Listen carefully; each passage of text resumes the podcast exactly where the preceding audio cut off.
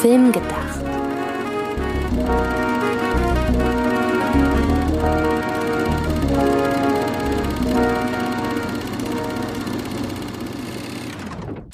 Hallo, liebe Zuhörerinnen und Zuhörer, zu einer neuen Ausgabe von Film gedacht. Film gedacht und heute bummeln wir gemütlich durch die Main Street USA. Jedenfalls thematisch wir in Persona, wenn ihr diese Folge hört, noch nicht.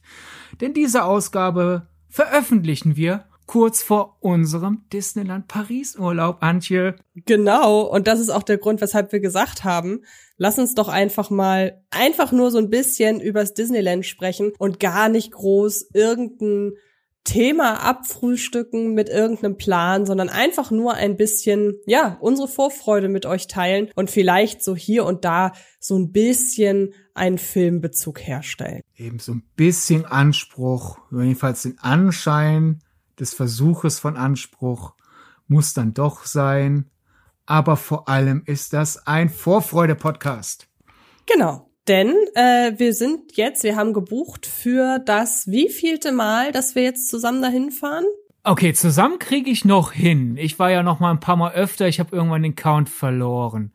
Wir waren einmal im Sommer und haben im Santa Fe übernachtet. Wir waren einmal in der ähm, im, im Marvel Sommer, das war in der Sequoia Lodge. Wir waren im, im äh, in dem, was ich so schön fand, da an diesem großen See da. Wie hieß das noch? Meinst du das Newport Bay Club? Genau, da waren wir auch mal. Da waren wir und das letzte Mal waren wir zur Halloween-Saison im Hotel Cheyenne. Wir waren also schon viermal und fahren jetzt ein fünftes Mal. Ich mache keinen Hehl daraus. Wir wollten ja, wie gesagt, schon schon äh, sehr lange fahren und hatten ja auch gebucht für dieses Jahr im März. Da wollten wir über deinen Geburtstag fahren. Dann kam aber Corona dazwischen und uns war das alles ein bisschen zu heikel, was mit Geld zurück und so weiter angeht, wenn sich kurzfristig noch jemand infizieren wollte. Deshalb haben wir gesagt, unserem Geldbeutel im Zweifelsfall zuliebe äh, stornieren wir das und buchen dann, sobald wir wieder irgendwie können. Und ähm, wie das aber manchmal so ist, wir sind arme Journalisten, wir haben nicht immer sehr viel Geld auf der hohen Kante. Und dann habe ich, und ich möchte das einfach mal erwähnen, damit ich ganz, ganz viele Mails da draußen bekomme, die mich dafür feiern. Nein, ist natürlich Quatsch, aber nur um hervorzuheben, wie wichtig mir das war. Du hast gesagt, ich habe quasi für meine Ungeduld bezahlt. Anstatt dir zum Geburtstag einen Freifahrtschein im Disneyland auszustellen, dir irgendwas zu kaufen, was du möchtest auf meine Kosten. Das war nämlich mein ursprüngliches Geburtstagsgeschenk für die Geburtstagsreise. Habe ich dir einfach den Disneyland-Urlaub spendiert. Ja. Womit du billiger davonkommst, denn wenn du mich in einen Disney-Shop stellst und sagst, kauf einmal ein, ist günstiger, als wenn du mir das Hotelzimmer schenkst. Das war auch mein Gedanke in Wirklichkeit. Aber nur damit ihr da draußen nicht denkt, äh, die muss ja Geld wie Heu haben.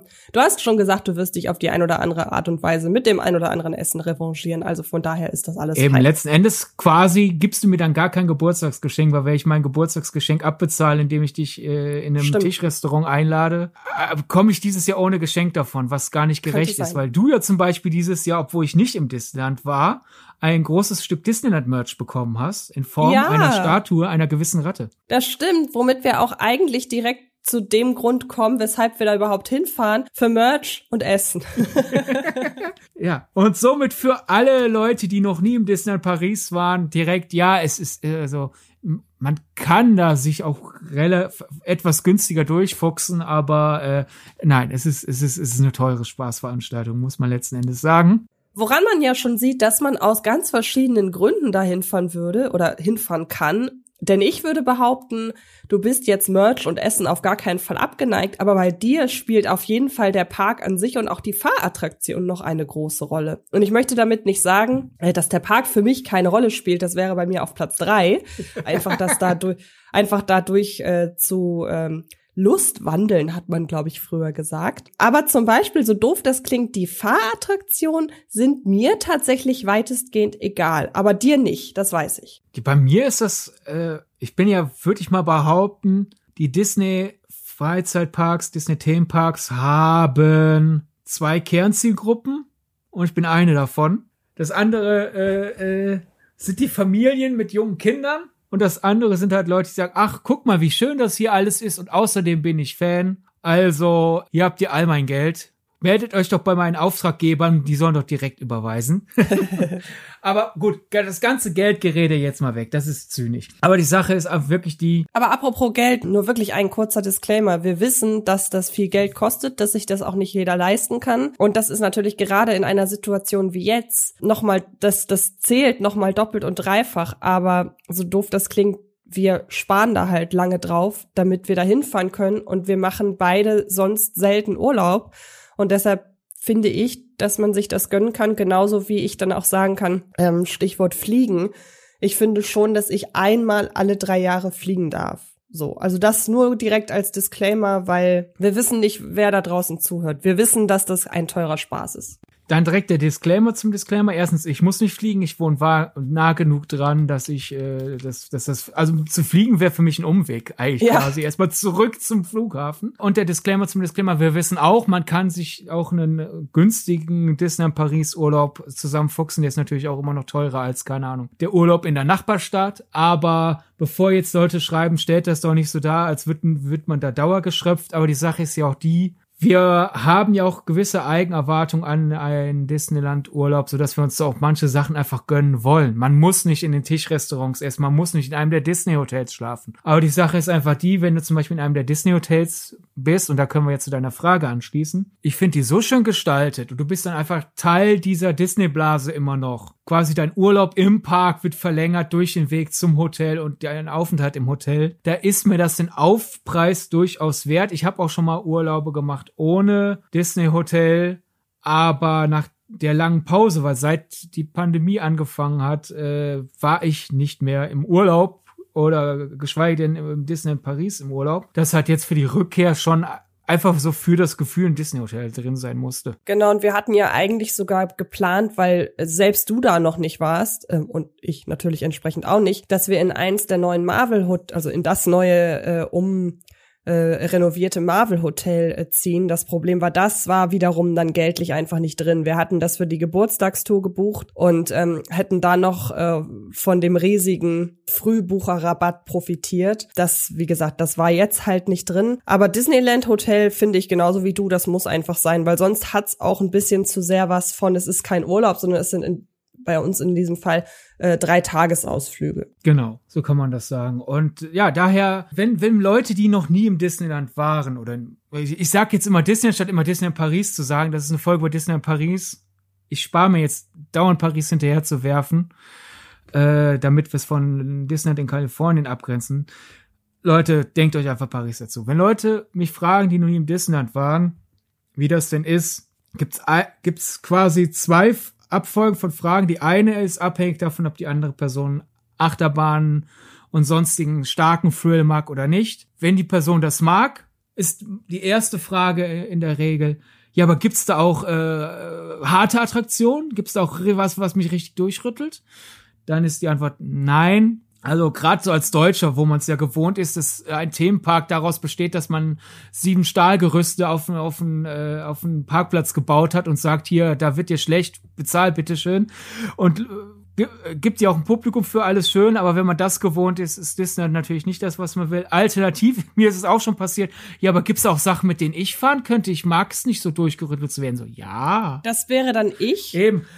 Dann ist Disney was für dich. Und die zweite Attraktion, äh, die zweite Frage ist halt, ja, aber was gibt's denn außerhalb der Attraktion? Also warum fährt man da denn so oft hin? Da sind wir halt einfach, ich finde, Disney hat einfach äh, in seinen Themenparks einen Weltstandard gesetzt, an dem sich lange viele nur messen konnten und mittlerweile auch mitspielen und vielleicht auch in ganz, äh, ganz kleinen äh, Ausnahmen auch übertreffen können. Aber per se sind für mich die Disney Themenparks Weltstandard einfach quasi in Storytelling, nur halt begehbar. Da sind wir dann quasi beim Filmbezug. Du tauchst da in Welten ab äh, und quasi das, was im Film dadurch zum Leben erweckt wird, weil der Kulissen aus ausgewählten Winkeln abgefilmt werden, ist da halt begehbar. Und das, da gehört dann alles für mich dazu. Es ist einfach die Atmosphäre im Park und dann halt auch einfach in den Attraktionen.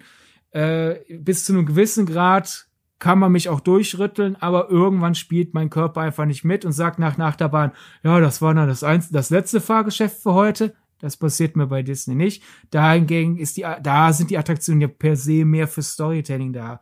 Es ist nicht, du wirst hier durchgerüttelt und als Alibi-Thema haben wir verrückter Minenzug, sondern da ist es, ich bin im Wilden Westen in einem Minenzug und es macht Spaß. Das erfreut mich und dann kommt halt natürlich das Einkaufen hinzu, weil als großer Donald Duck-Fan denke ich mir halt natürlich, wenn ich in einer Disney-Pilgerstätte bin, dann muss ich natürlich auch jeden Donald, den ich noch nicht habe und mir bezahlen, den ich mir leisten kann, auch aus dieser Pilgerstätte befreien, damit er bei mir zu Hause in Sicherheit ist. Weil sonst könnten ihn ja andere Leute kaufen. Das geht doch nicht. Genau, und das, was für dich Donald-Merchandise äh, ist, hat sich bei mir in den letzten Jahren oder in den letzten Malen, die wir da waren, zum äh, Ratatouille, als Ratatouille-Merch erwiesen. Das muss ich halt tatsächlich dem Disneyland lassen, was das Thema Merch angeht. Ja, wir wissen, wir werfen damit dem Konzern Disney haufenweise Geld in Rachen und Disney hat eigentlich genug Geld. Aber wir haben ja auch eigentlich genug Merchandise. Jeder Großkonzern hat genug Geld, deswegen sind es ja Großkonzerne, ja. also. Genau. Ähm, und damit äh, unterstützen wir auch nicht automatisch alles, was Disney macht. Aber wir unterstützen mit dem Geld unsere Sammlung. Und ja, was genau. ich halt an dem Disneyland-Merch so schön finde, ist, dass es so viele verschiedene Facetten des Merchandises gibt. Also klar, wir haben diese absoluten Billo-Spielzeuge für Kinder, so, das kann man auch jetzt so toll wie das Disneyland finden, aber da gibt's auch schon viel Schrott, von dem man genau weiß, das haben die Kinder in der Zeit des Parks, wenn überhaupt, tragen sie das mit sich rum und im Zweifelsfall liegt's dann zu Hause irgendwo im Kinderzimmer, wenn's nicht gar sowieso schon kaputt ist. Aber es geht da halt auch hoch in ähm, wirklich hohe Geldbeträge. Ich weiß nicht, was das teuerste war, was ich im Disneyland bisher gekauft habe. Aber man kann da auch richtig viel Geld lassen für sehr, sehr hochwertige äh, Fanartikel. Ich habe zum Beispiel eine wunderschöne Spieluhr aus, was ist es für ein Material? Ich weiß gar nicht, was es für ein Material ist, aber es ist wirklich sehr, sehr hart und äh, wirklich absolut hochwertig von Toy Story 3. Hab meine komplette Küchenausstattung von Ratatouille so. Und ähm, das ist dann halt Merch, wo man sagt, das ist kein Spielzeug für Kinder, sondern das richtet sich eben gezielt an Erwachsene, wenn ich mir da ein vierteiliges äh, Set irgendwie kaufe vom vom Restaurant Chez Remy, das es da eben in in den äh, im Disneyland gibt und äh, das sind halt hochwertige Porzellanteller, wo ich bis heute erleichtert bin, dass ich die Heile nach Hamburg bekommen habe, ähm, dann hat das ja nichts mehr mit, die verkaufen nur Kinderspielzeug zu tun, sondern die verkaufen halt für jeden Geschmack etwas. Und deshalb finde ich halt das Disneyland-Merch so toll, weil man sich da genau das rauspicken kann, äh, was, was man möchte. Und ähm, das geht für mich dann auch über, man hätte auch einfach im Disney Online-Shop irgendwie einkaufen können hinaus. Und ja. dann kommt ja einfach, so doof das klingt, noch das äh, Einkaufsfeeling hinzu, weil genau wie auch die Warteschlangen bei den Attraktionen, die Attraktion selber oder auch die Restaurants, es ist wirklich alles, also auch das Merchandise shoppen hat da irgendwas von, wir entdecken das jetzt. Und es reißt einen nicht raus aus dieser ganzen Illusion, der man drei Tage bei uns in, im Fall äh, aufgesetzt ist, dass wir halt gerade einfach in einer anderen Welt Lust wandeln, um das Wort nochmal zu sagen. Ich hätte das eigentlich überhaupt nicht an, angebracht, aber jetzt, nachdem du die Folge begonnen hast, damit, dass du mir die, die, die, die, das Hotelzimmer dieses Mal schenkst, muss ich natürlich sagen, die Toy Story 3 Spieluhr hast nicht du dir gekauft. Hast du mir, stimmt, die hast du mir zum Geburtstag genau. geschenkt. Ich weiß. Und ich habe auch, ich habe viele richtig schöne Spieluhren, also Spieluhr ist ja auch ein bisschen doppeldeutig. Damit sind jetzt nicht diese Kästchen gemeint und dann klappst du es auf und es läuft, sondern halt wirklich quasi eine riesen, eine große Skulptur, auf der dann noch quasi eine Glaskugel ist mit Flitter, die man schütteln kann und außerdem ist dann ein Aufziehschlüssel drin, damit man äh, Musik spielen kann. Da habe ich auch aus aus Disneyland Paris so viele schöne Donald äh. Porzellanfiguren von Donald und äh, etwaiges andere Schönheiten einfach, die, die meiner Passion für diese Figur dann frönen lassen. Und wie du ja sagst, generell bin ich ja da tatsächlich einfach so ein Haptiker, sonst hätten wir ja auch nicht so eine so, jeweils Sammlungen. Aber ich kaufe ja auch per se Filme lieber stationär im Handel ein, weil einfach durch dieses Suchen und auch jetzt hier ist dieser Film, den ich äh, eh schon immer haben wollte, jetzt halte ich den schon in Händen, einfach attraktiver als im Online-Shop, klick, klick, klick. Aber bei, bei gerade bei Merch macht das dann nochmal einen Unterschied aus, weil letztendlich, ja, auch ich kaufe viele Filme online, weil es einfach praktischer ist. Ne? Äh, muss man nicht noch die Fahrt zum nächsten Geschäft mit einkalkulieren und sonst was alles. Und man kann ja online ja auch schnell die Preise vergleichen und äh, alles. Aber gerade bei Merch ist ja dann auch noch dieses, wenn ich jetzt auf dem Bildschirm sehe, ja gut, so sieht die Figur aus, die soll so groß sein aus diesem Material. Das Design auf dem Foto gefällt mir schon. Aber wenn ich vor Ort bin, gibt's ja auch dann teilweise Dinge, wenn ich dann sehe, dass Leute das online posten, jetzt neu im Disney Paris, diese exklusiv in, in den Disney Themenparks, diese Figur und denke, ah, oh, ich glaube, ist hübsch. Und dann sehe ich das doch teilweise vor Ort passiert auch mal, dass ich denke, ja, aber auch nur aus diesem einen Winkel. Aus allen anderen nicht, ist es mir das nicht wert oder umgekehrt. Also einfach dieses vor Ort in einem schön gestalteten Shop, weil die Boutiquen in Disney Paris ja auch Stories erzählen. Du hast da äh, Boutiquen, die, die quasi behaupten, dass also eine alte alte Siedlerfamilie das aufgebaut hat in, in, in einer Westernstadt und hast Shops, die, die quasi erzählen, ja, das ist, ist, ist in einem in einem Schloss äh, äh die die die kleine das kleine Kabüffchen von Merlin, wo der da sein, sein Zeug zusammen äh, bastelt und braut. Durch dieses Storytelling, dann vor Ort einfach die Sachen zu sehen und abzuwägen, gefällt mir, gefällt mir nicht, äh, ist aufgrund meiner Sammelbegeisterung einfach Erlebnis allein schon. Und das war ja, glaube ich, auch der Grund für meine erste Fahrt. Du hast ja gefragt, ja, bei mir ist, würde ich sagen, Priorität Park und Shoppen gleich. Dessen ungeachtet, dass ich das erste Mal dann einen Disneyland-Urlaub geschenkt bekommen, als ich noch ein Knirps war, war wirklich die Begründung, komm, wir fahren ins Disneyland und, und kaufen da dann für deine Sammlung Sachen ein und nicht, komm, da gibt's doch diese Attraktion, von der sie alle erzählen. Das, das war in meiner Familie sekundär bis tertiär. Äh, die, die Liebe für die Attraktion war dann halt vor Ort, jetzt bin ich drauf und erkenne, wie schön diese Fahrgeschäfte sein können. Dann darfst du direkt einmal droppen, was dein Lieblingsfahrgeschäft ist. Ich glaube, das habe ich dich noch nie gefragt. Doch, das weißt du auch. Das weißt du doch auch. Ach so, ja gut, abgesehen von Pirates, das ist ja noch mal, das ist ja kein Lieblingsfahrgeschäft, das ist ja noch mal eine ganz eigene Religion für dich. Die Zweitreligion, ne? Wenn wenn wenn genau. äh, äh, wenn wenn die Predigt in der Donald Duck Kirche zu Ende ist, gehe ich rüber nach nebenan in die Pirates of the Caribbean. Ja, aber es ist meine Lieblingsattraktion, weil äh, wissen ja auch Disney Park Desinteressierte ja vielleicht nicht unbedingt. Es ist ja nicht das Fahrgeschäft zu der Filmreihe, sondern es ist einfach, das Fahrgeschäft ist so toll, da machen wir Filme draus. Pirates ist, ist eindeutig meine Nummer eins. Meine Nummer zwei ist Big Thunder Mountain. Und da sind wir ja auch wieder, wenn man mit Achterbahn-Fans spricht, es gibt ja auch da zwei Kategorien. Es gibt die, denen geht's einfach nur um härter, schneller, verrückter.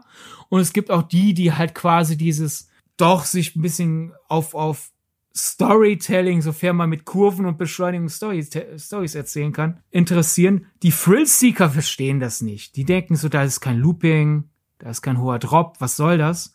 Aber Big Thunder Mountain macht einfach riesig Spaß. Es ist so eine schöne Streckenführung, wo genau immer im richtigen Moment einmal kurz einfach ein bisschen langsam, ein bisschen dann äh, kannst du die Umgebung dir anschauen, die so schön gestaltet ist. Und jetzt muss aber auch mal ein bisschen Tempo rein. Es gibt diesen einen Drop, wo ich jedes Mal denke, ich muss mich ducken, weil ich sonst meinen Kopf gegen die Überführung ja, äh, äh, packe. Big Thunder Mountain macht einfach riesig Spaß. Also das wäre meine Nummer zwei bei den Fahrgeschäften. Okay. Ähm, ich bin ja jemand, der nicht wirklich zu den äh, nennen wir sie jetzt einfach mal Thrill-Ridern gehört, was auch ein Stück weit meiner Gesundheit geschuldet ist, weil ich als ähm, Epileptikerin da jetzt auch so gesundheitliche Bedenken habe, aber das war, ich hatte eine kurze Phase, in der ich auf Fahrgeschäfte gestanden habe, die halt ähm, sich nicht vom Fleck bewegen, also keine ähm, keine Achterbahn, sondern wie man sie vom Dom kennt, diese Platten, die sich dann drehen, dann sind da noch Gondeln drauf, die sich auch drehen und dann dreht sich das, worauf die Gondeln befestigt sind, auch noch mal. Ich hatte eine kurze Phase, in der fand ich diese Art Fahrgeschäfte cool, die es aber jetzt auch im Disneyland gar nicht groß irgendwie gibt, im Disneyland Paris. Könnte man das mit den Teetassen vergleichen? Ja, so ein bisschen, aber halt in noch, in noch Dollar. Da hatte ich mal eine Phase, die fand ich wirklich vielleicht ein halbes Jahr oder so cool. Und dann war die aber auch wieder vorbei und Achterbahn war ich wirklich nie der die mutigste Person dafür. Ähm, Deshalb sind es bei mir, wie gesagt, fallen bei mir die krassen Attraktionen raus. Big Thunder Mountain mag ich auch sehr. Ich ärgere mich ein bisschen, ich habe im Laufe der Disneyland-Urlaube, da warst du quasi live dabei, wie ich festgestellt habe, was für Schwachstellen mein Gehirn hat. Denn ähm, wir sind entweder beim ersten oder beim zweiten Urlaub mit dieser Star Wars 3D-Attraktion gefahren. Und dann beim letzten Urlaub meine ich mit der neuen Remy 3D-Attraktion, der Ratatouille äh, 3D-Ride. Und in beiden Fällen ging es mir danach richtig, richtig beschissen. Und ja. es sind beides, und es sind beides Attraktionen, die nach demselben äh, Prinzip funktionieren, nämlich eigentlich bewegen, also die, die, die Sitze, in denen man sitzt, die wackeln halt nur und das Eigentliche findet über eine 3D-Leinwand statt. Und offenbar kann mein Gehirn das nicht verkraften, denn es war in beiden Fällen, habe ich gemerkt, so weiß ich nicht, nach einer halben Minute, das war eine richtig beschissene Idee und hoffentlich ist das gleich weg. Was mich so ärgert, weil an sich, ich finde die 3D-Remis-Attraktion, die ist so toll und das ist so ein geiles Konzept und das sieht alles so schön aus, aber ich kann es leider überhaupt nicht genießen. Deshalb würde ich bei Big Thunder Mountain mitgehen. Ähm, ich überlege gerade. Ich mag aber tatsächlich zum Beispiel auch die Peter Pan-Attraktion sehr gerne. Ja, ich glaube, das würde ich so als meine und und Pirates finde ich natürlich auch toll, weil ich das Prinzip äh, Wasserbahn sehr mag und es ist natürlich, ähm, glaube ich, so wird von mir immer als aufwendigste Attraktion wahrgenommen, die halt wirklich auch, du hast es schon in den Mund genommen, wirklich ein Storytelling hat und ähm, ganz, ganz liebevoll ausgestattet ist. Und äh, das ist natürlich auch noch mal ein Punkt, das macht mir die Attraktionen teilweise etwas madiger als dir, glaube ich, diese Anstehzeit.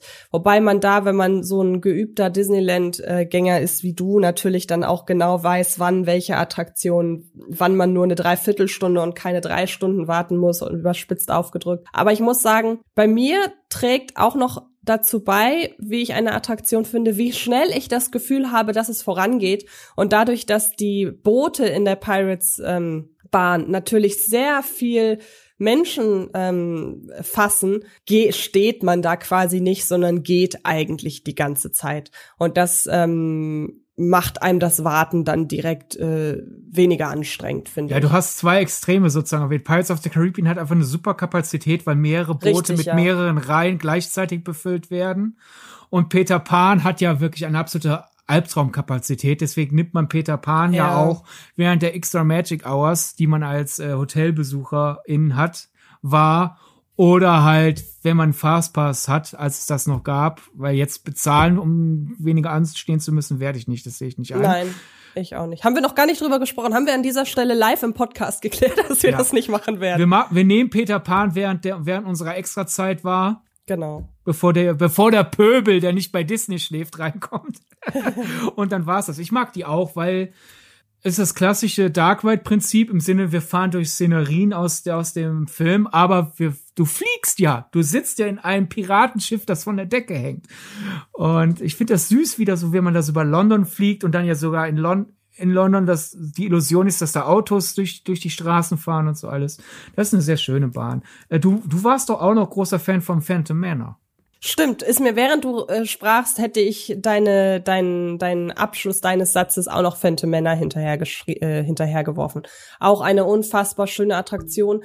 Ähm, von der ich ja weiß, ich weiß nicht mehr, wie lange das her ist, aber du hattest irgendein sehr, sehr schönes Merch zu Phantom Manor äh, geteilt. Und ähm, das wäre, glaube ich, die einzige Attraktion, die ich mir auch als, äh, ich nenne es mal Figur, als Nachbildung äh, in meine Sammlung stellen würde. Und die einzige, auch wenn man mal ehrlich ist, die einzige, die dazu einlädt, dass die so eine sowas bekommt. ja, also die die Attraktion, die wirklich am meisten Merch bekommen außerhalb von Pin mit dem Logo oder so sind Pirates, Phantom Manor, beziehungsweise in den USA dann äh, deren äh, äh, etwas sanftere Version Haunted Mansion und dann noch der äh, Tower of Terror im Studios Park. Der hat auch noch relativ viel, weil man da viel mit diesem goldene Ära von Hollywood Design natürlich viel mitspielen kann in dem ich ja leider nie war, weil das ist eine Attraktion, die ich weiß nicht, zum einen war, glaube ich, äh, relativ lange Renovierung oder bringe ich das gerade irgendwie? Ich kann mich nicht erinnern, dass wir mal während der Renovierung da waren, aber es ist halt aber für mich ist das halt keine Attraktion, mit der ich fahren würde. Ja. Aber das Gute ist ja, wenn sich die Leute da draußen jetzt fragen, aber ihr habt ja doch hin und wieder so die ein oder andere unterschiedliche Idee von, insbesondere was so den Besuch von Attraktionen angeht, weil man muss ja sagen, wenn du bist ja jetzt auch nicht der Typ, für den es immer härter und krasser sein muss, aber du genießt ja auch solche Fahrten wie mit der äh, Aerosmith Achterbahn. Wie heißt sie noch? Genau, die hieß Rock'n'Roller Coaster. Die, die, die ist ja vor, die ist ja weg. Die hat jetzt äh, äh, Platz gemacht für ein für eine äh, äh, Avengers Achterbahn. Ist ja immer noch derselbe Track. Daher also dieselbe Bahn sozusagen. Mhm. Man hat ja nur das Design ge komplett geändert.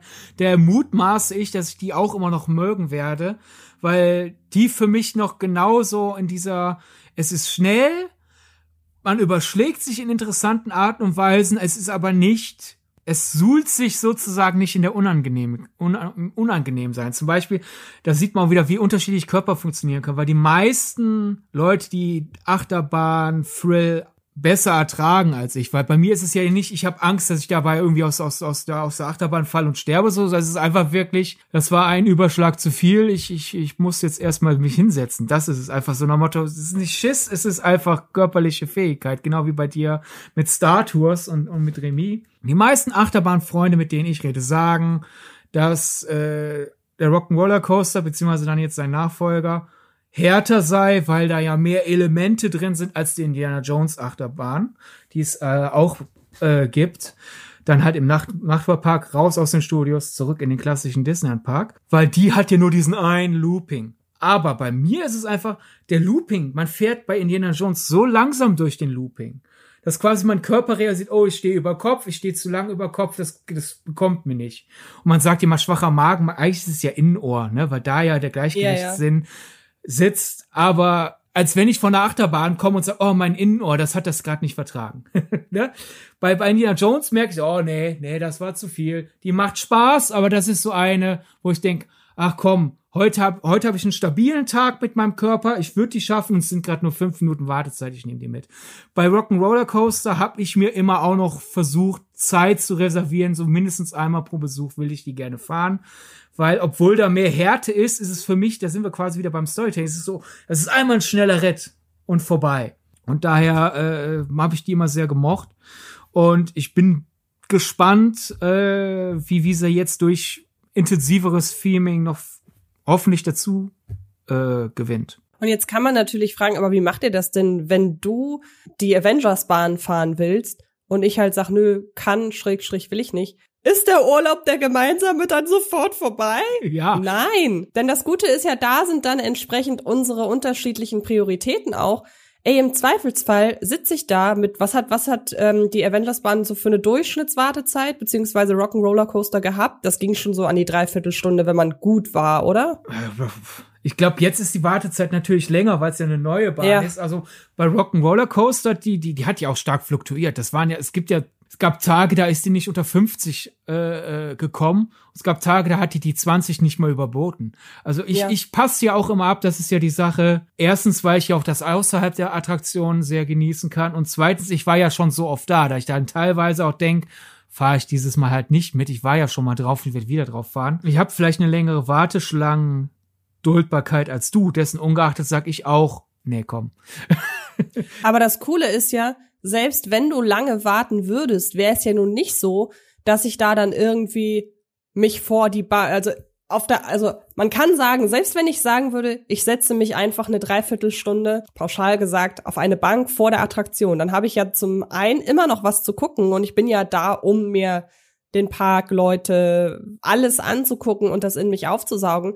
Aber das Gute ist ja, ey, im Zweifelsfall setze ich mich da irgendwo in so ein Café oder es ist leicht untertrieben, in eine Essensattraktion und ähm, verspeise da dann den nächsten äh, Keks in Mickey Mouse Optik. Also das ist ja das Schöne. Oder gehst shoppen. Oder geh shoppen, genau.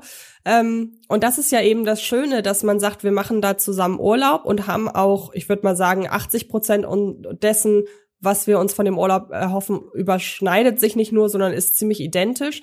Und die restlichen 20 äh, Prozent geht entweder jeder seine eigenen Wege oder der eine zeigt dem anderen, ey, guck doch mal, lass uns doch das, das und das machen. Und es kam noch nie vor, es sei denn, ich habe jetzt irgendwas vergessen, aber es kam noch nie vor, dass du mir oder ich dir irgendwas gezeigt habe oder ich was gemacht habe und der andere kam halt mit. Und der, der dann einfach nur mitkam, obwohl er keine Lust darauf hatte, war dann komplett enttäuscht. Also selbst aus den einzelnen Dingen kann man dann immer noch das Gute rausziehen, was natürlich auch der Tatsache geschuldet ist, dass man da ja dann sowieso in so einem Disneyland-Urlaubsrausch ist und wahrscheinlich alles etwas leichter nimmt.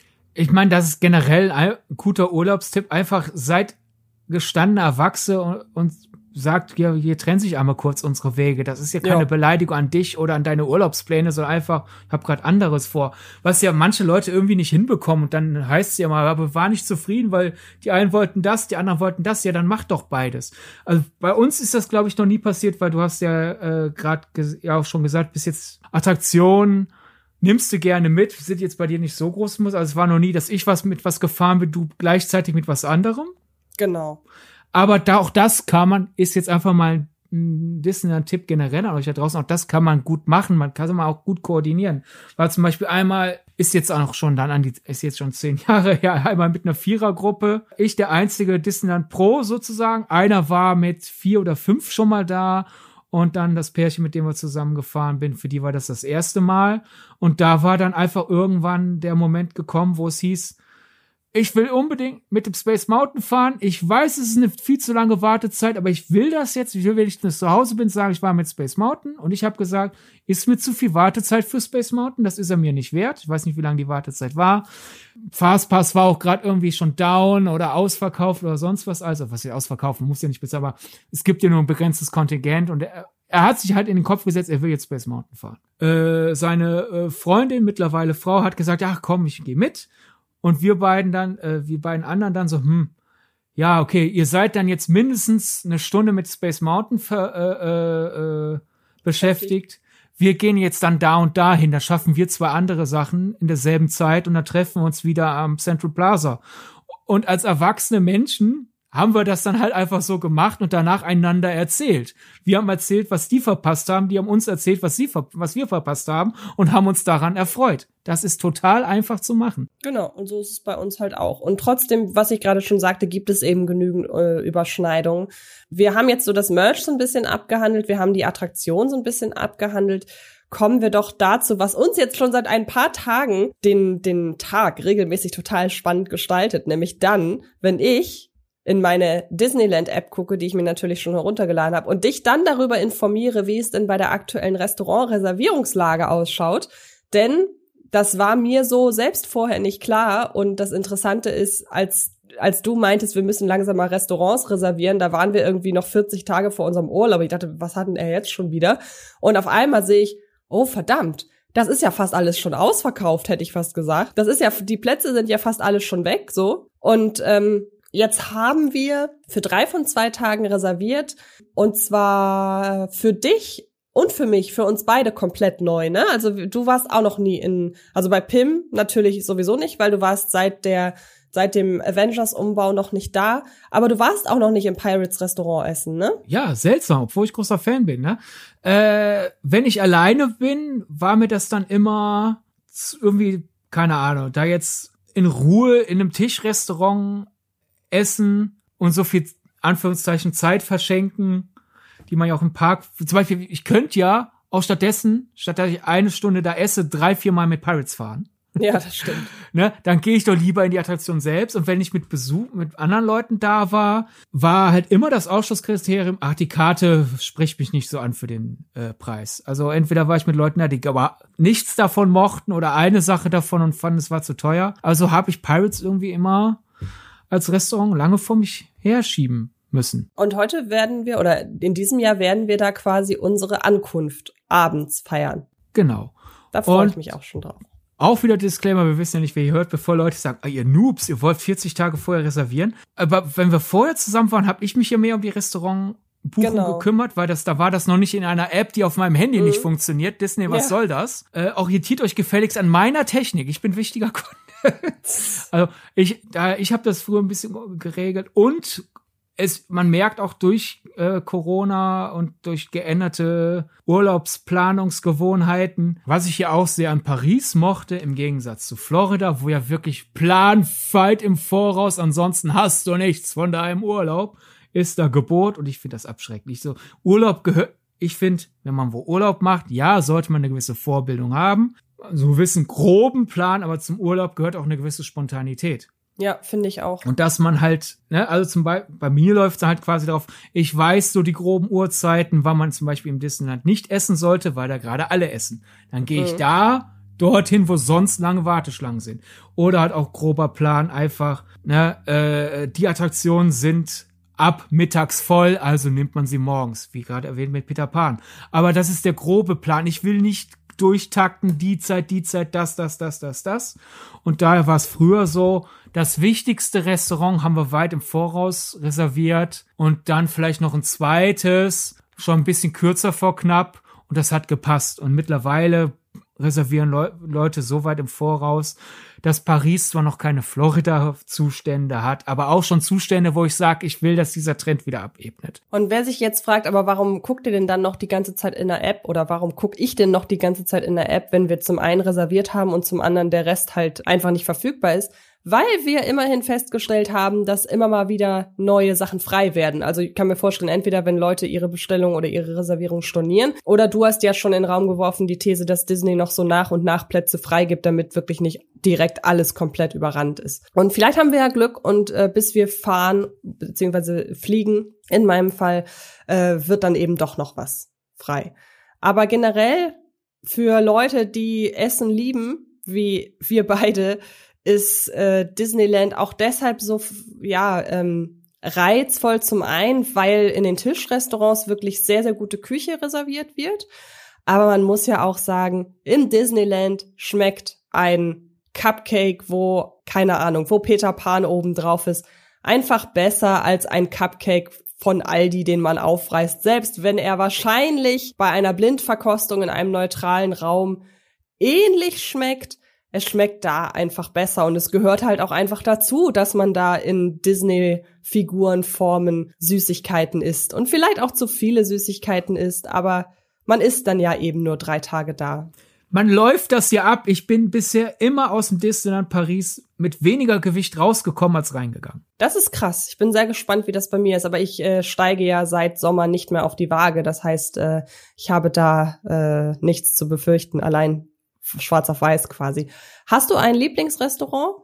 Ja, ich habe zwei, würde ich sagen, weil das eine kann man nicht wirklich Restaurant nennen. Aber da merkt man auch, äh, dass da, das hatte, hatte immer schönes Ambiente, das hat dieses pittoreske Kleinstadt äh, zum viktorianischen Zeitalter, aber früher war die Karte einfach stinklangweilig, aber seit einiger Zeit ist es ja das die Milkshake Bar, schlechthin.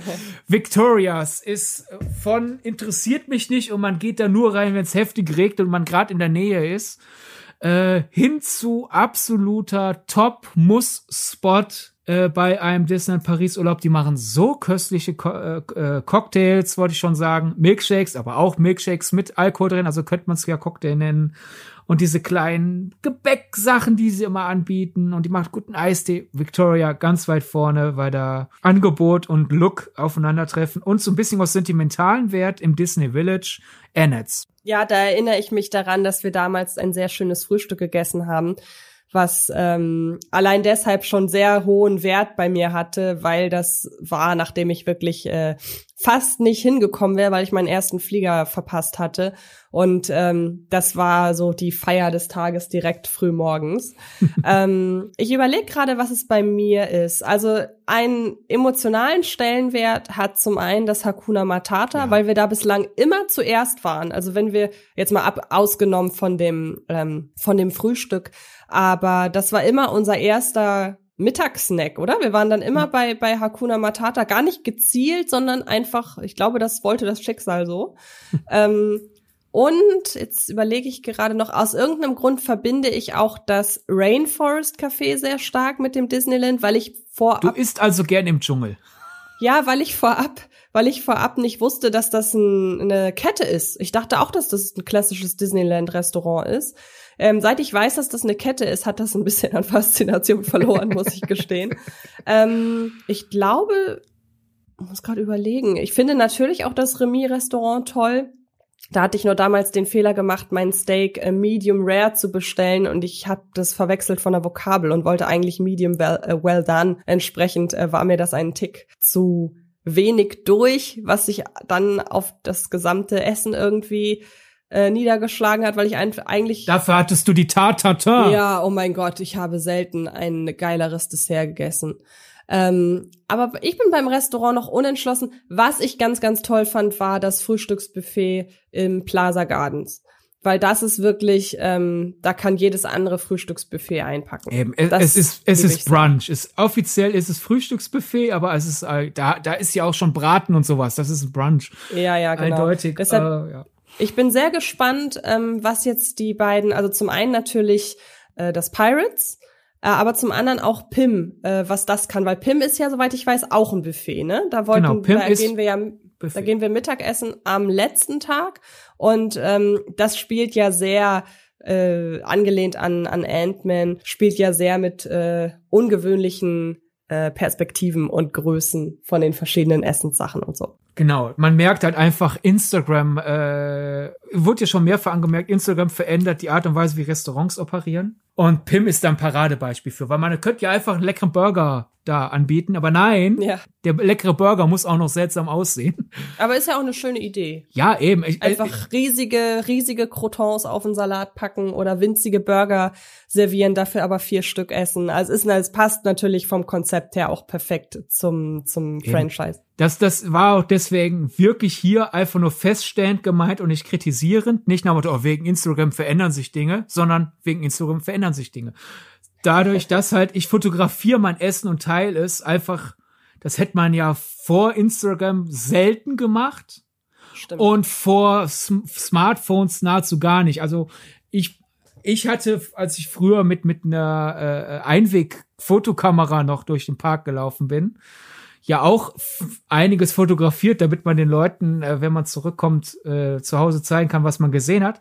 Aber ich könnte mich nicht erinnern, dass ich jemals das Essen fotografiert habe, weil, hey, warum nicht, wenn durch diesen Instagram-Trend jetzt die Leute sagen, ich kann beim Gedanken, das Auge ist mit, noch ein bisschen mehr reinbuttern, ist, bin ich völlig fein mit. Gerade wo wir ja die ganze Zeit sagen, dass die Gestaltung gehört ja beim Disneyland mit zum Reiz, ist das ja nur konsequent. Wollte ich gerade sagen, wie gesagt, das Beispiel mit dem, äh, wie gesagt, ich habe mir den ausgedacht. Ich weiß nicht, ob es einen Peter Pan Cupcake gibt, aber ähm, es schmeckt einfach. Es ist, wie gesagt, es ist einfach was Besonderes. Und selbst wenn es, ich weiß zum Beispiel, das äh, gibt es, ich weiß nicht, ob es das noch gibt oder ob das auch so eine Jubiläumssache war, aber es gibt zum Beispiel ein gegrilltes Käse, äh, Käse-Schinkentoast. Da ist dann das, das Bild von dem, von, von, von Simba drauf, das Rafiki an den Felsen malt. Das ist so banal. Das, es ist ein verdammtes Schinken-Käsetoast, aber es ist rund und da ist Simba drauf. Und mein Gott, dann isst man das halt, weil da Simba drauf ist. Wobei ich immer noch sagen muss, mein absoluter Lieblingssnack ist seit jeher vollkommen unthematisiert. Die Brownies im Disneyland Paris sind so abartig gut. Ich äh, weiß leider gerade überhaupt nicht, ob ich die jemals probiert habe, aber wahrscheinlich hast du mich dazu genötigt. Du hast bestimmt probiert, weil ich immer von denen. Äh, Wollte ich gerade sagen, habe. du hast mich wahrscheinlich dazu genötigt. Ich werde diesmal ganz besonders drauf achten, auf jeden Fall. Also die sind abartig gut irgendwie, keine Ahnung. Äh, das ist muss bei einem äh, meine muss Liste bei Disney Paris Urlaub jetzt einfach so in unbestimmter Reihenfolge ein Brownie essen, shoppen, Pirates fahren, Big Thunder fahren, es sei denn, eins von beiden hat zu. Ich habe auch, ich musste, also ich habe auch schon Disneyland-Urlaube verbracht und konnte nicht auf Pirates, weil nachdem ich gebucht hatte, rauskam, ja, äh, dann, dann wird renoviert, ist zu.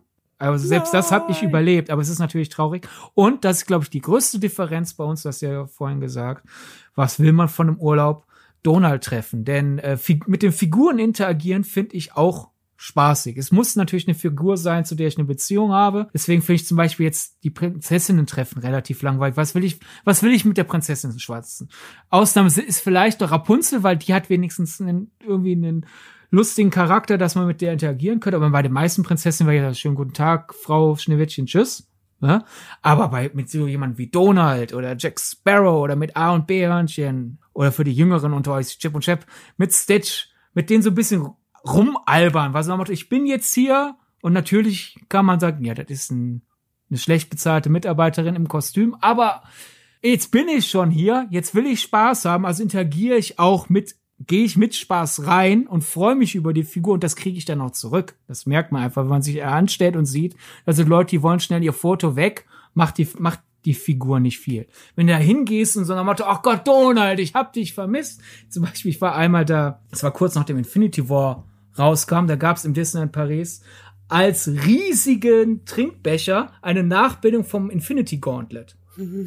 Den habe ich mir gekauft und bin dann zu Donald gegangen und habe dann quasi ihm angeboten, die Macht über alles zu übernehmen. Und hat er richtig schön rumgespielt, so als würde er Leute wegschnipsen und sowas alles. Und ich habe mich einfach ergötzt. Donald hat gerade in meiner Story, in meiner Welt, die Macht über alles. Und das macht doch riesen Spaß. Aber da bist du ein bisschen rätselnd daneben. Ja, das ist leider komplett, also wenn ich auf irgendwas komplett verzichten würde, dann wäre es wirklich das, weil ich habe einfach ein Problem mit diesen Figuren. Ich mag das einfach nicht. Ich mag auch keine Clowns und ich mag einfach generell keine Menschen in Kostümen, die komplett so agieren wie in ihren Kostümen. Also es ist jetzt was anderes, wenn man irgendwie auf einer Halloween-Party ist und dann laufen halt Freunde, die man kennt oder Leute, die man kennt, äh, in Kostüm um einen rum. Aber das ist ja hier noch mal was anderes und ich mag das einfach nicht. Ich fühle mich da wirklich unwohl. Es gibt aber eine sehr, sehr schöne Begegnung. Da wurde, da hast du das, glaube ich, auch gesagt, dem Darsteller, der das in dem Moment gemacht hat. Es ging nämlich um Tigger, der gar nicht an seinem Spot stand, wo er eigentlich mit den Gästen interagieren sollte, sondern er war gerade auf dem Weg von hinter den Kulissen zu seinem Spot. Und da haben wir ihn quasi abgepasst dann hast du schon gesagt, dass ich, dass mir das ein bisschen unangenehm ist und alles. Und er war dann aber so nett und so behutsam und hat das wiederum dann auch in seine Interaktion mit mir eingebaut, dass ich das sehr, sehr schön fand und ähm, daher etwas Gutes mit Tigger in Verbindung bringe. Aber es hat mir mein Unbehagen in solchen Situationen leider nicht komplett genommen. Deshalb halte ich mich da immer komplett zurück. Also da stelle ich mich auch nicht an und so. Es ist also, so, um, um knapp einen Monat zurückzugreifen, es ist ein bisschen so eine Surrealismus-Angst. So nach ja, Motto, genau, da genau. ist jemand, der nicht das ist, was er ist, aber womit interagiere ich jetzt? Interagiere ich jetzt quasi mit dem Kostüm oder mit der Person drin? Äh, Genau, Fasst so es. richtig passt zusammen? perfekt, ja. Ja. Genau. Ja, und ich denke mir halt einfach, komm, die, die Person der, der Person fällt's auch einfacher, wenn ich die Rolle mitspiele, weil dann, dann fallen so ein bisschen so die Gedanken weg, ne? Einfach. Und das Also- kommt ja bei mir auch noch hinzu, wenn ich halt überhaupt nicht weiß, was ich machen soll, weil mir das nicht behagt, dann ist es für die Figur ja auch blöd. Also Ja. die soll mich ja jetzt nicht, die soll ja da nicht den Alleinunterhalter Deswegen treffe ich auch nicht Mickey. Was will ich Mickey erzählen? So, wo ist Ja. Donald? Das ist ja auch unangenehm für Mickey. Da bist du die, die Maus schlechthin und dann fragt da jemand nach deinem Erpelkumpel. Ist ja auch doof. Also ich stelle mich Ja. auch nur Figuren an, äh, zu denen ich halt so innige Beziehungen sozusagen habe, dass ich genau weiß, wie ich mit der interagieren soll. Also Jack Sparrow halt fragen, wo die Black Pearl ist und ob er mir ein paar, ein paar Tipps geben kann, wenn ich das nächste Mal ein Schiff stehen will oder sowas. Läuft. Chip und Chap einfach blöd rum agieren. Dann einmal, das sieht man auch, als die Preise noch ein bisschen niedriger waren, ähm, war natürlich auch Disney dauernd die Preise hochschraubt. Da sind wir kurz wieder bei dem Thema. Ich bin einmal super spontan. Ich war in dem Jahr schon mehrmals, hatte eigentlich sozusagen mein Jahressoll erfüllt. Aber dann kam raus, dieses Jahr neu in der Halloween-Saison, man kann José und Panchito treffen, Donalds beste Freunde aus drei Caballeros. Und da habe ich gedacht, weißt du was, ich habe einen Jahrespass. Zumindest die Partnerhotels, die noch in der Nähe von Disney sind, sind gerade bezahlbar. Ich buche jetzt für zwei Nächte und ich fahre ins Disney Paris, weil ich José und Panchito treffen will. Und für, das Tolle ist ja auch, bei denen stellt sich ja niemand an, weil wer, Ja. was sind das für zwei Figuren? Die habe ich noch nie gesehen und die Leute stellen sich ja in der Tendenz bei den Figuren, die sie kennen. Heißt, ich hatte richtig viel Zeit, um mit denen rumzublödeln. Hat das Gefühl, ries, Riesenspaß, dafür hat sich die Fahrt schon gelohnt. Und dann äh, am selben Tag habe ich mir dann noch einen neuen neuen Stoffdonut gekauft, nämlich einen relativ großen im Teufelskostüm und so. Und da habe ich gedacht, Moment mal, ich habe hier gerade einen riesigen Donald in der Hand und da sind seine besten Freunde. Habe ich mich nochmal angestellt, habe mit denen so, ich habe auch einen Kumpel wiedergefunden, haben die mit Donald interagiert und so alles. Sind viele schöne Fotos bei entstanden. Also kann ich, wenn man einen gewissen Spieltrieb hat, kann ich euch nur empfehlen, solltet ihr ins Disneyland Paris fahren, nicht einfach anstellen, ja, hier mach Foto, unterschreib und tschüss, sondern ihr kriegt was zurück wenn ihr halt euch auf die Rolle sozusagen einlasst. Und daher, kleiner, weiß nicht, ob kann man das schon einen Geheimtipp nennen? Ja, auf jeden Fall. Ich würde dir jetzt, weil das gerade ein schön, schöner Übergang war, wo du gerade davon erzählt hast, dass du dir einen riesen Stoffdonald gekauft hast, würde ich dir zum Ende hin nochmal die Gelegenheit geben, einen magischen Moment, den du beobachten durftest, hier näher auszuführen. Weil ich glaube, er war aus deiner Position, aus deiner Perspektive mindestens genauso schön wie für mich. Stichwort pur.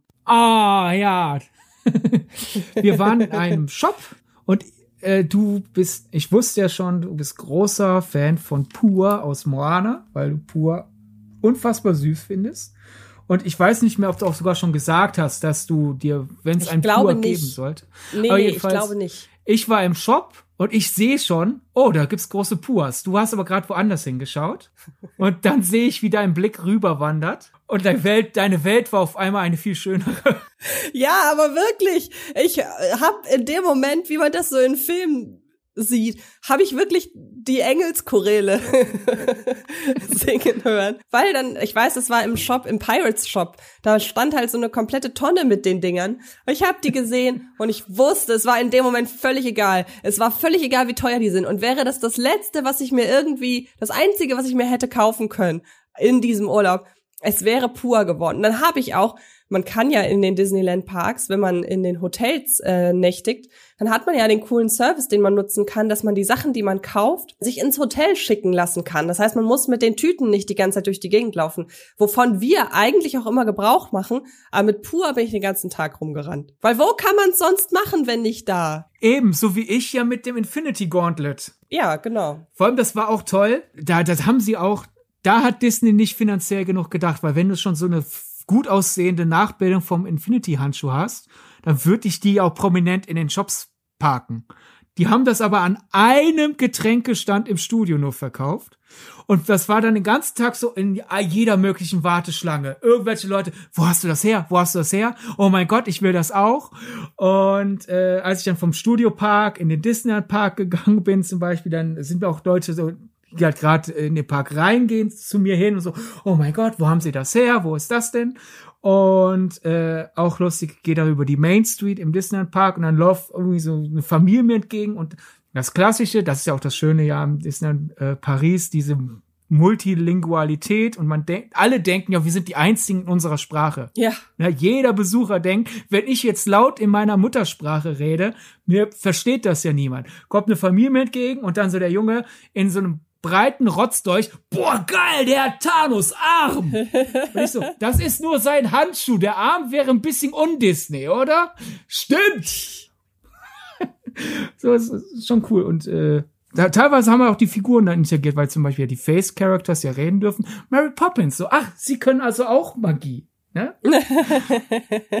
Aber daher, ja, sowas ist schön. Daher vielleicht so als vertiefende Frage, würdest du denken, wie viel Filmliebe muss man mitbringen, um einen Disneyland-Urlaub genießen zu können? Weil jetzt zum Beispiel so eine Sache wie die eine Moana pur Stofftier-Story ja wahrscheinlich, ohne Moana gesehen zu haben, nicht gefruchtet hätte. Könnte sein. Ich würde aber einfach sagen, es Klar, wenn man bestimmte Filme mag und auch bestimmte Figuren mag, hat man es natürlich leichter, sich ähm, tot zu kaufen, was Merchandise angeht. Aber ich würde, so doof das klingt, sagen, dass man in erster Linie einfach affin sein sollte, sich darauf einzulassen, dass man zwar weiß, was, also als erwachsener Mensch weiß man, was für ein Kalkül hinter dem Disneyland und äh, den beiden Parks in Paris und generell hinter diesem Konzept steckt. Aber man muss gewillt sein, das für die Zeit, in der man da ist, abzulegen. Und ich würde behaupten, sofern man das kann, und es ist egal, über welchen Faktor, ob es nun wirklich das unbedingte Wollen von Urlaubsfeeling ist oder halt die Nähe zu den Filmen oder zu Figuren oder keine Ahnung, die, die das Aufrechterhalten der Illusion, dass man sich da gerade eben in der Main Street USA beispielsweise befindet. Völlig egal, wenn man irgendeinen Anhaltspunkt sich, sich nimmt und sagt, der hilft mir, wirklich einzutauchen in die Welt.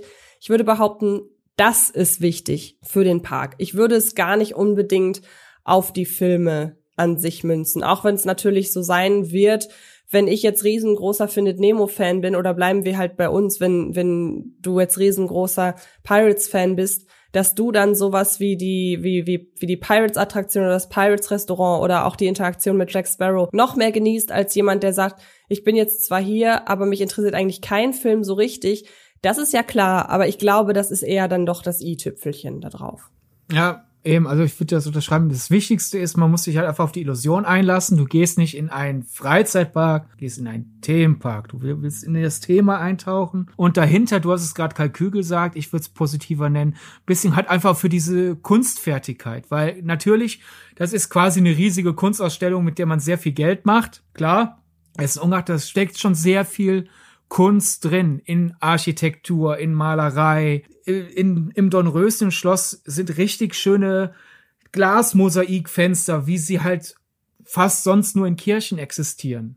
Und da eine Begeisterung für zu haben, ist noch eine Spur wichtiger als, glaube ich, die Begeisterung für die Filme.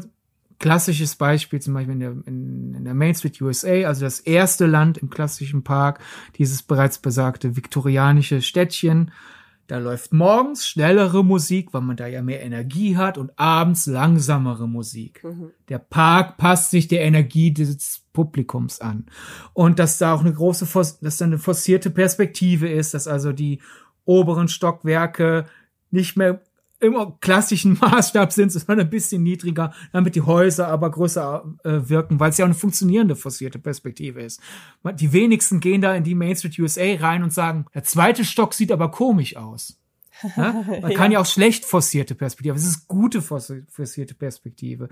Oder man hat ja auch bewusst äh, diesen, diesen rosa Ton gewählt, den das Dornröschen-Schloss bei uns hat, im Gedanken dahinter, wie halt der Himmel in der Nähe von Paris in kalten oder in Jahr, warmen Jahreszeiten aussieht, was für ein Rosaton sieht sowohl bei grauem Himmel als auch vor dem Blau, das wir haben, schön aus im Vergleich äh, zu, zu einem Farbton, den man wählen würde. In, äh, weiß nicht, hätte man es in Spanien gebaut, was ja lange auch im Gespräch war damals, bevor es in Paris wurde. Wenn man dafür eine Affinität hat, eine Begeisterungsfähigkeit, kann man sich da sehr viel rausholen. Man merkt zum Beispiel, ich bin nicht der größte Fan des Peter Pan-Films von Disney. Dennoch ist es auch eine der Attraktionen, die ich sehr mag. Und apropos Liebe zum Detail, was auch das ganze Konzept des Parks angeht, meine wirklich allerbeste Freundin seit äh, Schultagen hat und wird auch jetzt demnächst wieder für die Abteilung, die in den Disneyland Parks die Roboter, wie heißen die nochmal, diese ganzen Roboterwesen, die haben doch ein Audio Animatronics? Genau, Animatronics. Die hat halt in der Abteilung gearbeitet, die die Animatronics programmieren und designen und äh, bauen, so ganz banal. Wenn sie zuhört, sei mir bitte nicht böse, wenn ich das in der Komplexität hier nicht erfassen kann. Aber ich weiß halt auch, ich kriege quasi anhand ihr hautnah mit, wie man darin aufgehen kann. Und ähm, das zeigt ja auch, das ist nicht einfach nur ein Job für die meisten, sondern die gehen darin auf und das ist eben deren Art und Weise, wie sie kreativ in dieser Aufgabe aufgehen können. Und wenn man das auch noch mal immer berücksichtigt, dann schreckt da, glaube ich, viel mehr Liebe drin als Leute, die sagen, das ist einfach nur eine eine, eine Merchandise-Schleuder. Man muss sich halt, wie gesagt, nur darauf einlassen. Ja, das merkt man ja auch, äh, der, der berühmte Disney-Standard bei Leuten, die mit dem Publikum verkehren. Ich meine natürlich, wenn, wenn abartig viel los ist, dann haben die natürlich nicht, die Leute, die hinter der Kasse stehen, nicht viel Zeit mit dir zu interagieren. Aber wenn man halt so wie ich schon so oft da war, hat man ja auch öfter mal ruhige Momente erwischt. Und das dann halt selbst mit, mit Leuten, die dir, die an der Kasse des letzten Shops bevor der Park endet. Da richtig schöne, quirlige Gespräche mit dir führen können, ohne aufdringlich zu wirken, ist einfach schon können. Oder äh, ich habe ja vorhin gesagt, Annette's neben Victorias wäre jetzt so mein Pflichtrestaurant, weil da die sentimentalen Werte sind. Da war ich einfach sehr oft, äh, als ich noch mit, mit Familie ausschließlich gefahren bin. Und da war ein Moment, hat er diesen 50-Style und früher waren die ja auch ausschließlich auf Rollenschuhen unterwegs, mittlerweile ja nur manche von denen. Beim zweiten oder dritten Besuch im Ennets, wir haben äh, Trinkgeld gegeben und die Bedienung hat uns fast abgeknutscht vor Begeisterung. Also ich meinte, das ist meine erste Schicht und das ist jetzt mein erstes Trinkgeld bei meinem Traumjob und ach Gott, wie lieb no. von euch und wir so, das waren diese für Frankreich typischen so und so viel Prozent. Okay, wow, so viel Liebe haben wir nicht erwartet. Die war so goldig und so. Und keine Ahnung, das, das bleibt halt. Ne? Diese, äh, einer der Disney-Paradensongs ja, hat den Slogan Memories that will last forever. Und das, das passiert. Ja. Ne? Auch zum Beispiel bei den Paraden, die ich ja sehr mag, da ist in, in meinem Freundeskreis ein Running Gag, als wir da waren, war das noch ein anderer Paradensong als aktuell. Und da bei dieser Pirat, bei quasi bei der, bei der, beim Piratentrupp, äh, vor dem Peter Pan Wagen, da haben die Piraten halt ein bisschen besoffener gespielt. Die haben das Lied atonal zwei Takte zu früh oder zu spät mitgesungen und dieses Magic Everywhere ist ein geflügeltes Wort bei uns einfach, wenn was Unerwartetes, Magisches passiert, irgendwie, keine Ahnung, Brettspielabend, oh, ich werde verlieren, es sei denn, ich werfe jetzt zwei Sechsen, aber wie, wie, oh, wie wahrscheinlich ist das? Würfelst zwei Sechsen, alle starren dich an, Magic Everywhere! Und alle wissen, was gemeint ist. Und daher mach, die, mach Ja. dir deinen, deinen eigenen Fantasy-Film quasi aus dem Urlaub. Mach dir deinen eigenen Pua-Moment. Genau. Und ehe wir unsere Vorfreude jetzt äh, raus, also eh ehe die Vorfreude rausgeplaudert ist, wir wollen uns ja noch ein bisschen was im Vorfeld bewahren, aber ich muss sagen, dieser Podcast war wirklich sehr, sehr gut, um die Vorfreude noch mal mehr anzuheizen, als sie ohnehin schon da ist. Es sind zum jetzigen Zeitpunkt der Aufnahme übrigens nur noch 18 Tage. Wir haben lange unseren Countdown äh, nicht mehr runtergespult, haben wir nämlich, äh, wir haben damit nämlich angefangen, sind aber irgendwie dann, sind aber irgendwie dann Wir haben mit 99 ähm, angefangen und gesagt, wir machen das jeden wollte ich Tag. gerade sagen, wir haben bei 99 angefangen und jetzt haben wir 18. Und ähm, ich würde behaupten, wenn wir Bock haben, also wir werden auf gar keinen Fall, das haben wir im Vorfeld schon gesagt, wir, auch wenn wir zusammen verreisen, wir werden auf gar keinen Fall vor Ort einen Podcast aufnehmen. Ich weiß, das machen ja einige, werden wir auf gar keinen Fall machen, aber wer weiß, vielleicht, wenn wir am Jahresende sowieso in Erinnerung schwelgen. Unser, po äh, unser Podcast-Aufenthalt, unser Disneyland-Aufenthalt wird wahrscheinlich nochmal Thema werden. Würde ich behaupten. Aber verlasst euch nicht drauf. Freut euch einfach, wenn es dann wirklich soweit ist. Ja, und man, du hast ja auch schon mit, wir beide ja sogar, wir haben beide schon mal mit einer Person zusammengearbeitet, die sehr viel im Disneyland hier aufgenommen hat. Also sollte ein Steven Gätchen das hier hören und sagen, ich will aber, dass die mal im Disneyland Paris einen Podcast machen. Steven, lad uns ein, wir nehmen gerne zusammen auf, dann machen wir, dann arbeiten wir auch Genau. im Disneyland, obwohl wir das eigentlich nicht wollen. Genau. Und an dieser Stelle wünscht euch, wünscht uns gerne einen schönen Urlaub über die sozialen Netzwerke. Twitter und Instagram, da heißt unser Podcast Filmgedacht. Ansonsten, wenn ihr Tipps zum Disneyland Urlaub haben wollt, dann ist Sydney, glaube ich, der bessere Ansprechpartner als ich und dich erreichen sie wie? Auf Instagram als Sydney-Sharing und auf Twitter als Sir Donnerbold. Denn das ist ein Vorfahre von Donald und wie ich zu Donald stehe, habt ihr ja spätestens in dieser Folge erfahren. Und ich würde mal sagen, auch wenn ich hier nicht sehr Instagram äh, aktiv bin, zwei, drei Urlaubsbilder könnten da landen und sehr viel mehr Urlaubsbilder mit Sicherheit bei dir. Davon gehe ich aus. Und ich könnte mir auch vorstellen, dass wir vielleicht sogar über den offiziellen Filmgedacht-Account das ein oder andere Bild teilen. Dann sind da nicht nur die Cover drin, sondern auch mal was anderes. Ja, vielleicht äh, ein paar Film äh, passende Elemente. Zum Beispiel, ich habe ja vorhin schon gesagt, das ist ja quasi ein begehbarer Film. Eine Disneyland Paris Reportage hatte ich neulich mal auf YouTube entdeckt vom äh, Travel Channel, wo der damalige Showleiter sozusagen war, war sein sein Beruf, äh, seine Berufszeitung, glaube ich, halt auch auf die Frage eingeht, wie, wie viel Film steckt im Disneyland. Abgesehen halt von hier laufen Filmfiguren rum. Und der meinte, für ihn, obwohl das vor seiner Zeit gebaut wurde, ist allein schon die Art und Weise, wie man das Disneyland Paris betritt, wie ein Kinobesuch, weil du hast ja erst das Disneyland Hotel, dadurch, weil, und weil du ja quasi unterm Hotel durchgehst, wirst du dein Blick hier kurzzeitig ein bisschen eingeschränkt, das ist so, als würde man ins Kino gehen. Dann hast du ja diesen kleinen Vorplatz, dann kommt der Bahnhof, da hast du ja nochmal eine Unterführung sozusagen. Und dann eröffnet sich vor dir die Main Street. Und für ihn ist das, wenn man unter dem, wenn man es unter dem Hotel durchgeht, geht man quasi ins, ist das für ihn, als würde man in ein, ein Kino reingehen. Wenn dann unterm Bahnhof durchgehst, ist das so, als würdest du dich hinsetzen und gleich auf der Leinwand, auf der Leinwand ist gerade dunkel, ne? Das ist dieses Blickver, Blick, Blickwinkel wird stark eingeschränkt und dann kommst du unterm Bahnhof durch und dann öffnet sich vor dir die Main Street, so als wird jetzt das äh, Licht ist ausgegangen im Kinosaal und jetzt wird auf die Leinwand dieses Bild projiziert. Und das kann man ja schlecht auf Instagram teilen, weil das ein sehr langer Moment ist. Aber vielleicht finden wir zwei, drei andere sehr filmische Anblicke im Disneyland, die wir teilen. Genau, würde ich auch sagen. Wir haben auf jeden Fall viele Möglichkeiten. Dann in diesem Sinne viel, äh, vielen Dank fürs Zuhören, vielen Dank fürs hoffentlich mitfreuen. Und dann hören wir uns nächste Woche wieder. Dann wird's an dieser Stelle ein bisschen zynischer, aber nicht weniger positiv, würde ich sagen. Ja, es wird sehr künstlich. Und es geht ums Essen. Da haben wir auch wieder direkt eine Verbindung zur heutigen genau. Folge. Also, bis nächste Woche. Vielen Dank und bis bald. Tschüss. Das war Filmgedacht. Ein Podcast von Fred Carpet. Mit freundlicher Unterstützung der völlig filmfanaten Köpfe von Anche Wessels und Sidney Schering. Filmgedacht kann Film gelauscht werden. Und zwar auf allen gängigen Podcast-Plattformen.